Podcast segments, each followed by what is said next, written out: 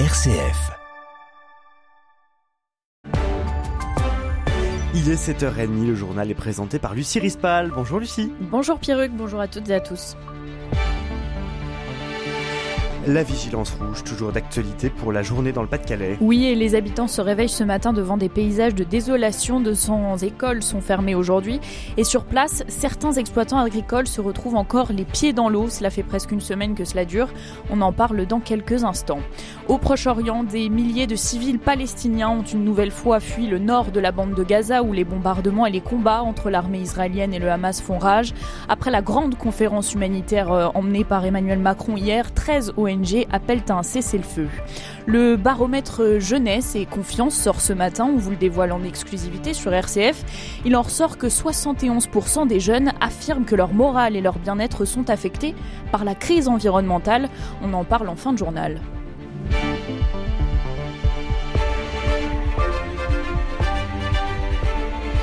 Alerte rouge, puis inondations et crues jusqu'à la mi-journée dans le Pas-de-Calais. Rivières en crue, rues inondées, maisons délabrées. Le Pas-de-Calais a fait face toute la nuit à de fortes pluies. Déjà ces derniers jours, des communes étaient inondées et ces pluies ont provoqué d'importants dégâts. Le ministre de l'Intérieur, Gérald Darmanin, a d'ailleurs annoncé que les écoles de 200 communes seront fermées euh, aujourd'hui dans, dans le département. Le département donc qui se réveille une nouvelle fois sous les eaux après une nuit particulièrement éprouvante. Et face à ces dégâts, certains exploitants agricoles pensent à l'après. C'est le cas de Thomas Candal. Sa femme est située, euh, sa, ferme pardon est située à une cinquantaine de mètres euh, d'un fleuve qui déborde lundi déjà. Il a dû faire sortir toutes ses vaches de l'établi après une nouvelle montée des eaux, la troisième en seulement une décennie. Désormais, il réfléchit à abandonner des terres agricoles familiales. Écoutez-le. Moi, je me pose sérieusement la question aujourd'hui, tout simplement, de délocaliser euh, mon exploitation, parce que je me dis que cette situation, euh, elle est pas viable. Je peux pas chaque année, chaque automne, euh, vivre avec ce stress permanent de me demander dès qu'il pleut si je vais être inondé. Et clairement, je pense de plus en plus à, à délocaliser mon corps de ferme sur une hauteur pour ne plus avoir à subir ça.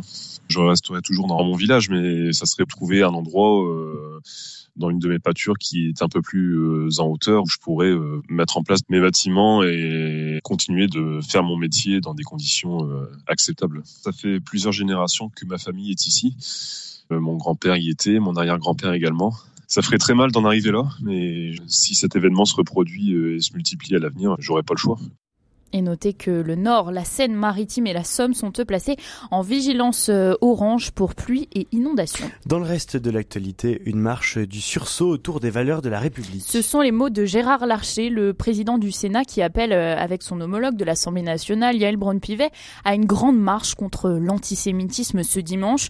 Une mobilisation face à la recrudescence des actes antisémites, suite notamment à la reprise de la guerre entre Israël et le Hamas après l'attaque du 7 octobre. Une nouvelle marche contre l'antisémitisme qui en rejoint d'autres dans l'histoire de la Ve République, Baptiste Madinier on parle de marche à réaction. Les rassemblements contre l'antisémitisme sont toujours motivés par des drames. C'est ce que nous rappelle l'historien Marc Nobel. Les marches qui ont eu lieu, les grands rassemblements et les grandes manifestations ont suivi les drames qu'ont vécu les Français de confession juive depuis les années 1980. Ces dernières années, on pense notamment aux mobilisations après les attentats de Mohamed Merah en 2012 ou après les meurtres de Ilan Halimi, de Mireille Knoll ou encore de Sarah Halimi. Et puis en 1980, il y a cette marche après l'attentat contre la synagogue de la rue Copernic qui rassemble 200 000 personnes et celle, dix ans plus tard, suite à la profanation du cimetière juif de Carpentras. Depuis la libération, aucune manifestation n'avait reçu un tel soutien. Le président de la République, François Mitterrand, a tenu cet après-midi à se joindre au dizaines de milliers de personnes rassemblées à Paris. François Mitterrand était alors le premier chef de l'État depuis la libération en 1945 à participer à une manifestation de rue. Le contexte était alors particulier, rappelle Marc Nobel. Nous sommes en 1990. Il y a euh, des polémiques autour du Front National et de Jean-Marie Le Pen et la présence du chef de l'État est jugée comme euh, tout à fait symbolique. On saura par la suite que c'était des néo-nazis qui avaient commis cette profanation. Voilà, à noter qu'à l'époque, l'extrême droite refusait de participer, dénonçant une manipulation. Aujourd'hui, c'est la France insoumise qui ne sera pas présente ce dimanche à la marche. L'association des maires de France, elle, a appelé à des rassemblements contre l'antisémitisme devant chaque préfecture de département hors Île-de-France dimanche après-midi pour euh, apporter un soutien à cette marche euh, civique donc prévue à Paris. L'Assemblée nationale a rejeté cette nuit la motion de censure de la France insoumise déposée en réplique au 49.3 déclenchée par euh, Elisabeth Borne sur la partie dépenses et l'ensemble du projet de loi de finances du budget 2024. Le rejet de cette 24e motion de censure contre la première ministre vote adoption en première lecture du projet de loi de finances. Il est 7h35. Pendant ce temps, le 6e Forum de Paris sur la paix ouvre officiellement ses portes aujourd'hui et jusqu'à demain. Il réunit 25 chefs d'État en tout et il inclut cette grande conférence humanitaire qui a eu lieu euh, hier et qu'Emmanuel Macron a dû ajouter à la dernière minute au programme. Au menu donc euh, de ce Forum de Paris pour la paix, changement climatique, cyberspace, ce grand concert international entend créer les conditions d'une paix mondiale. C'est son enjeu principal alors qu'il est pourtant rattrapé par la guerre en Ukraine et celle au Proche-Orient, Jean-Baptiste Labeur. Oui, l'indice de paix mondial publié cette année par l'Institute for Economics and Peace diminue pour la 13e fois en 15 ans alors que le monde connaît le plus grand nombre de conflits violents depuis la Seconde Guerre mondiale. L'idée du forum est donc de mettre en lumière les efforts de consolidation de la paix et de soutien aux pays fragiles dans un contexte de multicrise. La présidence française entend faire vivre le multilatéralisme sur des sujets où nous n'avons pas le choix que de coopérer. Cette année, l'accent est aussi mis sur le climat avec le pacte de Paris pour les peuples et la planète lancé en juin pour lutter contre le réchauffement climatique et la pauvreté. Autre sujet prioritaire pour Emmanuel Macron, l'ordre numérique pour réguler les plateformes et l'intelligence artificielle. 66% de la population mondiale utilise Internet. Emmanuel Macron participera aussi au sommet de l'appel de Christchurch lancé avec la Nouvelle-Zélande après l'attentat dans cette ville qui avait eu lieu en 2019. Objectif, lutter contre les contenus terroristes et extrémistes violents en ligne. Jacinda Ardern, l'ex-premier ministre néo-zélandaise, sera d'ailleurs l'envoyé spécial de cet appel. Et euh, au Proche-Orient, justement, des milliers de civils palestiniens ont une nouvelle fois fui le nord de la bande de Gaza, où les bombardements et les combats entre l'armée israélienne euh, et le Hamas font rage, au moment où des pourparlers pour une trêve humanitaire ont lieu à Doha. Hier, justement, après cette conférence humanitaire, 13 ONG se sont réunies pour lancer un appel à un cessez-le-feu immédiat dans la bande de Gaza. Dans la situation actuelle, elles ne parviennent pas à venir en aide à la population civile. Olivier Routeau, directeur des opérations de première urgence internationale, fait part de ses craintes si un cessez-le-feu n'est pas appliqué rapidement. Écoutez-le. Ce qu'on peut craindre si ça s'arrête pas, c'est déjà des, dizaines de milliers de morts ou des centaines de milliers de morts. C'est ça qui se profile. C'est comme si on avait une équation mathématique devant nous et on faisait 1 plus 1 et on voulait pas voir que ça, égalait à 2. C'est ça l'histoire. Et cette, équation, elle, est en train de se produire. Euh, un système de santé qui est effondré, une densité démographique, un, une absence d'accès à l'eau potable ou alors euh, faire boire à ses enfants et aux personnes les plus vulnérables de l'eau. Il y a une équation qui est très simple, ça s'appelle des épidémies derrière. On sait ce que ça produit. C'est du choléra. Imaginez du choléra sans réponse humanitaire, sans que les gens y puissent sortir dans une, dans une telle densité de population. Ça va être des dizaines de milliers de morts. C'est ça qui se passe.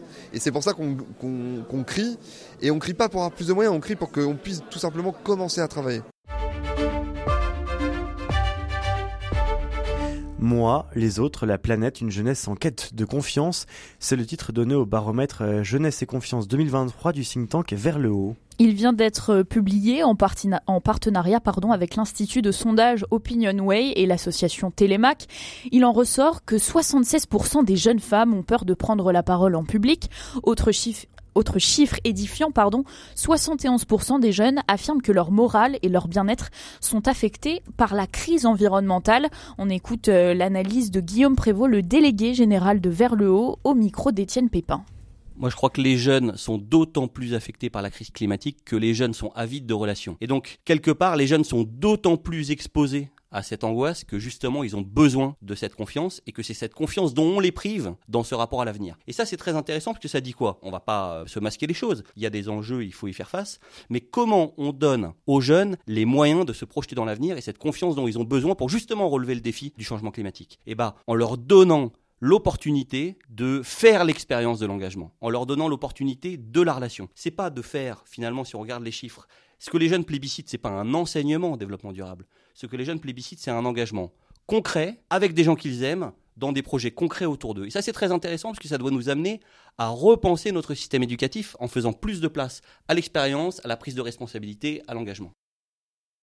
Et parmi les chiffres de ce baromètre euh, jeunesse et confiance, notez que seulement 43% des jeunes considèrent que le système éducatif les aide à avoir confiance en eux.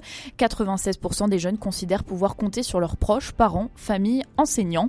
L'analyse complète de ce rapport est à retrouver dans notre chronique pour bien comprendre ce matin sur le site rcf.fr. Merci beaucoup Lucie et très bonne journée à toutes et tous. Je vous souhaite un excellent week-end. On vous retrouve lundi matin à partir de 7h30 pour un nouveau journal.